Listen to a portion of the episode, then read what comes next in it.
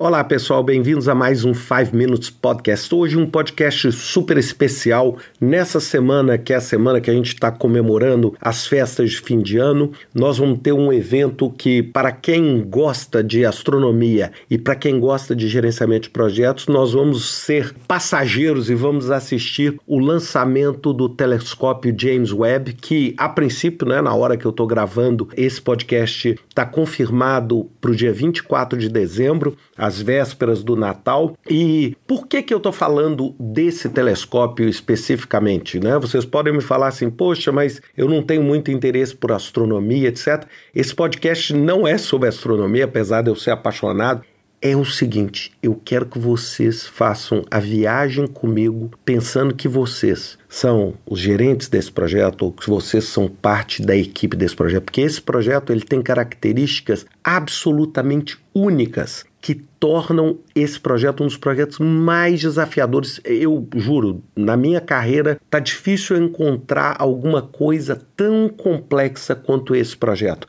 E uma das coisas que eu tenho assistido bastante sobre o James Webb, e tem uma coisa que eu vi um dos cientistas falando que eu achei o máximo. Ele falou o seguinte: não interessa o quão bom ou quão competente você é. É tão complicado, mas tão complicado que qualquer coisa pode acontecer.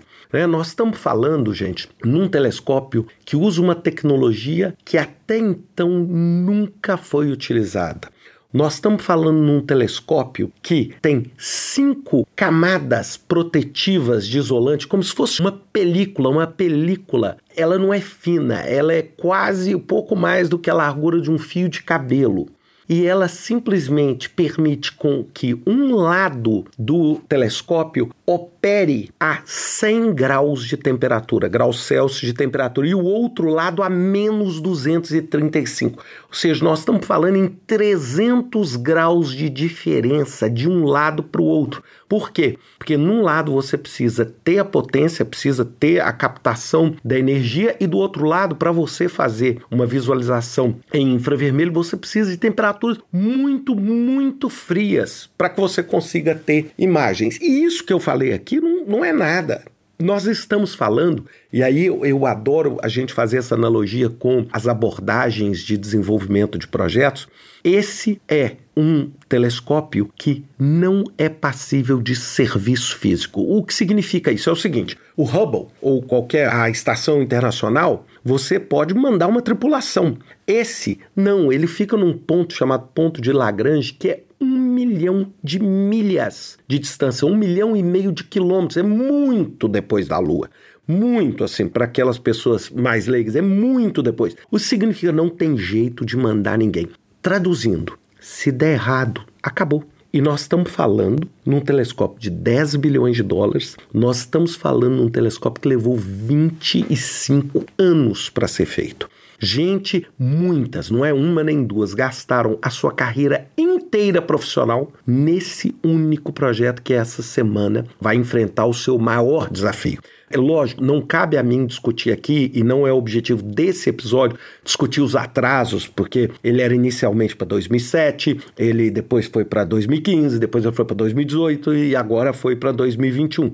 Eu não vou discutir isso, mas eu quero discutir o que vai acontecer essa semana, porque o que nós, gerentes de projeto, vamos ver é história história que vai se dar em algo como 30 dias. E por que 30 dias? Porque a partir do momento que ele for lançado da Guiana Francesa, 28, cerca de meia hora depois, ele vai se desconectar do Ariane 5, que é o foguete, e vai começar uma série pequena de 50 processos de desdobragem. Ele está como um origami todo apertado ali, ou seja, imagina o tamanho de um campo de tênis reduzido a um espaço que tem 5 metros de diâmetro, né? Que é o maior foguete que existe hoje para poder transportar carga.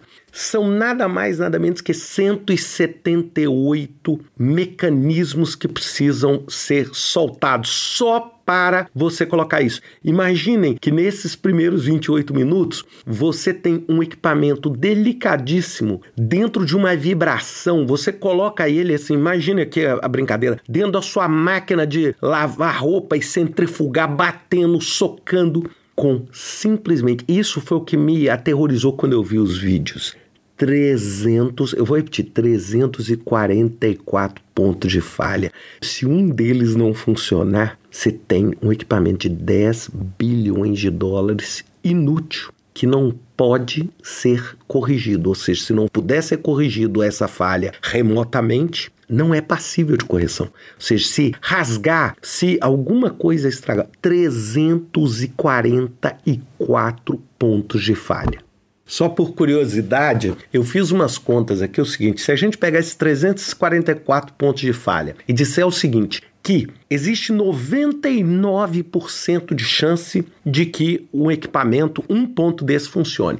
Se eu pegar esse 99% e levar a 344, me dá 3%, ou seja, tem 97% de chance de ter uma falha se eles tiverem 99% de confidência. Para que eu tenha, por exemplo, 97%, cada um desses pontos tem que ter 99,99% de confiança. Isso é de tirar o sono de qualquer um. Então, esses 29 dias que nós vamos ver aí, que vão envolver todo esse milagre, vai ser uma coisa assim espetacular do ponto de vista de aprendizado, de planejamento, de como é que eles detalharam esse escopo, de como é que eles estão controlando isso. Só a, que eles falam, a quadra de tênis, só a proteção contra o sol tem 140 mecanismos que tem que soltar, 70 ganchos, 400 polias, 90 cabos, todos têm que funcionar exatamente na mesma hora, senão você rasga essa proteção. Por que, que eu quis falar isso? É para mostrar para vocês como é complexo, ou seja, você tem 25 anos de desenvolvimento que vão depender criticamente do que vai acontecer entre o dia 24 de dezembro e o dia ali 22 de janeiro, para vocês terem uma ideia. Então acho que é uma coisa que nós vamos vai ser um show para nós entendermos os efeitos do planejamento e a capacidade de controle. Bem, lógico, eu quero desejar ao time do Web. Esse era um projeto que era um sonho, né, ter a oportunidade de participar, mas eu conheci o Greg Robinson, eu tive na NASA com ele alguns anos atrás, que é o Program Manager. Eu desejo não só a ele, como a todos os 1.200 cientistas envolvidos, muito sucesso e eu vou estar sem dúvida nenhuma sentadinho no site do Web Telescope, acompanhando de perto cada um desses passos e tentando aí aprender com vocês. Um grande abraço para todos. Não percam mesmo no dia 24 de dezembro isso, porque outra oportunidade como essa de ver um desenvolvimento tão complexo ao vivo e online vai ser difícil. Um grande abraço para vocês e olha, boas festas para todo mundo. Um abraço.